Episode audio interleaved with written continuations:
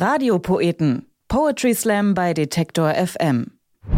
Willkommen zurück zu den Radiopoeten. Ich bin Christian Eichler und wir präsentieren eine neue Poetin hier bei uns im Podcast, nämlich Lara Ermer. Die veranstaltet Events, ist Moderatorin und natürlich auch Poetry Slammerin. Und eigentlich hat sie uns im Interview erzählt, wollte sie gar nicht so richtig politisch werden, aber dann kam das Polizeiaufgabengesetz in Bayern und neben ihrem eigenen Interesse für dieses Thema wurde sie dann auch parallel angefragt, auf einer Demonstration zu sprechen und dann hat sie sich entschlossen, eben ihren ersten politischen Text zu machen. Mehr dazu findet ihr bei uns auf der Website detektor.fm im Interview mit Lara Ermer. Bei uns geht's aber jetzt nicht um das bayerische Polizeiaufgabengesetz, sondern sie spricht über ihre Menstruation in ihrem Text Erdbeerwoche. Viel Spaß. Ich hab mich ja nicht unten ohne breitbeinig vor sie gesetzt und sie gebeten, mir beim Menstruieren zuzuschauen, sie ignorantes Arschloch.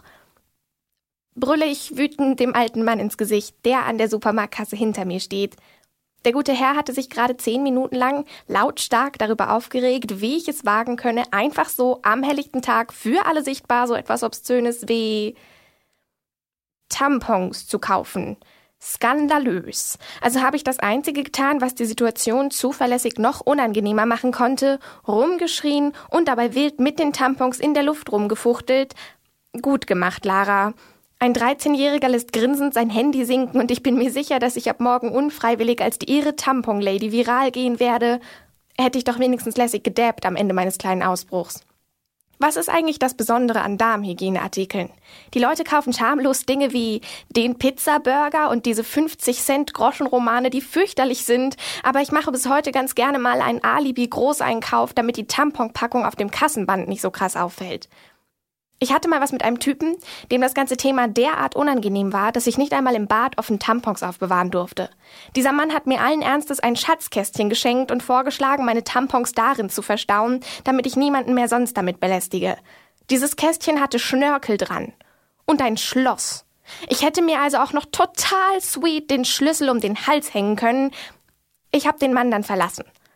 Ich sollte mich selbst auf der Toilette für meine Periode schämen.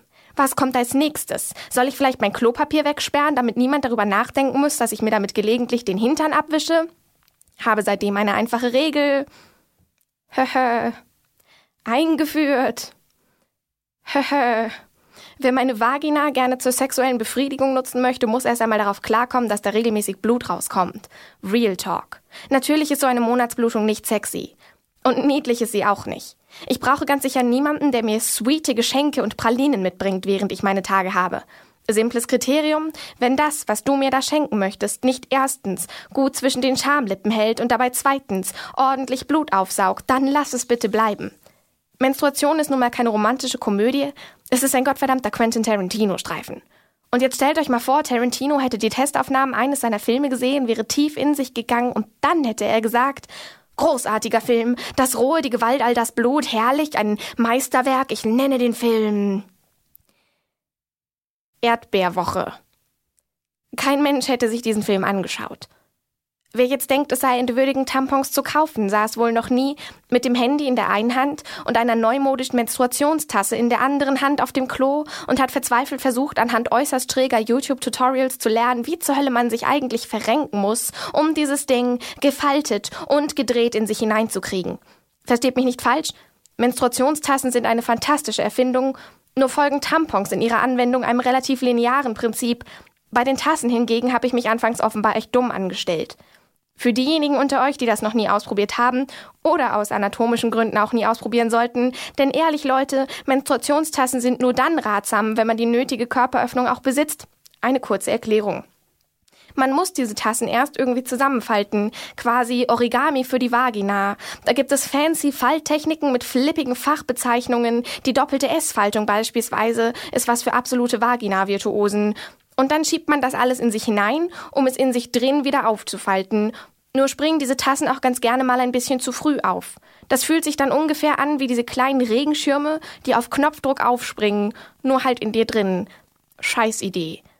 Da man so eine Menstruationstasse dann ausleeren und ausspülen muss, kommt man in den zweifelhaften Genuss, das, was da so rauskommt, mal ganz genau zu betrachten Ich kann euch aus Erfahrung berichten, Blut ist wirklich, wirklich dicker als Wasser.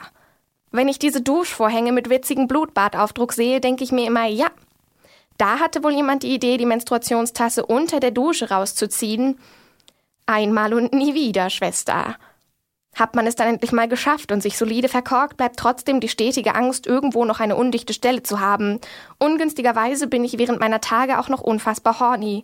Und dann steht man da vor einem unverschämt heißen Menschen, merkt, dass es ein bisschen feucht wird zwischen den Beinen und muss sich allen Ernstes fragen, ist das noch Erregung? Oder ist das schon Blut? Da so gut wie nie saubere Toiletten in der Nähe sind, wenn man sie mal braucht, lernen wir standähnliche Manöver, um an den unmöglichsten Orten schnell und sauber Tampons auszutauschen. Egal ob mitten auf einem Festival oder im Auto, wir lösen das. Quasi eine Art Formel 1 Boxenstopp-Reifenwechsel kombiniert mit einem blutigen Massaker. Klingt nach einem geilen Konzept für ein Videospiel, macht aber halt semi-Bock, wenn es im eigenen Höschen stattfindet. Und trotzdem spielen wir das Monat für Monat alles von vorne durch. Wir haben Schmerzen, wir haben Hitzewallungen, wir ekeln uns vor uns selbst und versuchen trotzdem weiter zu funktionieren und dabei bitte immer schön zu lächeln. Es ist okay, dass Nicht-Menstruierende das nicht nachvollziehen können, aber zumindest schwerer machen muss man uns ja auch nichts. Nachdem ich wirklich ein paar Tage lang die Angst verfolgt hat, mit meinem kleinen Supermarkt-Ausraster auf YouTube zu landen, habe ich mir viele Gedanken darüber gemacht, wie ich vielleicht besser hätte reagieren können. Und ich kam auf die Lösung Battle Rap. Es gibt da ein Genre, das nennt sich Bad Bars. Da schreibt man absichtlich schlechte Zeilen und um 20 Ecken gewurstelte Vergleiche, um sich darin gegenseitig zu über- oder eben untertrumpfen. Ähnliches Prinzip wie die Menschen, die auf Fotos absichtlich Grimassen schneiden, um nicht unabsichtlich scheiße auszusehen. Daher also ein absichtlich schlecht geschriebener Vierzeiler als Abschluss dieses Textes, in der Hoffnung, dass der alte Mann von der Supermarktkasse ihn eines Tages hören und in Ohnmacht fallen möge. Es ist okay, dass du Vagina für ein Schattengewächs hältst, aber ich hab mein OB schneller als mein Schattengewächs hält. Darum siehst du, niemals Blut zwischen meinen Beinen laufen. Also lass mich doch bitte wenigstens in Ruhe. Tampons kaufen. Lara Ermer mit ihrem Text Erdbeerwoche. Hier gehört bei den Radiopoeten auf Detektor FM und Lara Ermer ist natürlich nicht nur hier zu Gast im Podcast, sondern tingelt und tourt auch durch Deutschland. Und alle Termine findet ihr auf ihrer Facebook-Seite. Und falls ihr Lust habt, kurz vor Silvester das Jahr ja nochmal mit so einem richtig großen Poetry Slam abzuschließen, dann können wir euch den Best of Poetry Slam in Hamburg empfehlen. Der steigt am 29.12. in der Friedrich-Ebert-Halle. Bis dahin gibt's aber sogar noch eine Folge Radiopoeten, die erwartet euch dann in diesem Podcast-Feed hier in zwei Wochen. Ich bin Christian Eichler. Bis dann. Radiopoeten. Poetry Slam bei Detektor FM.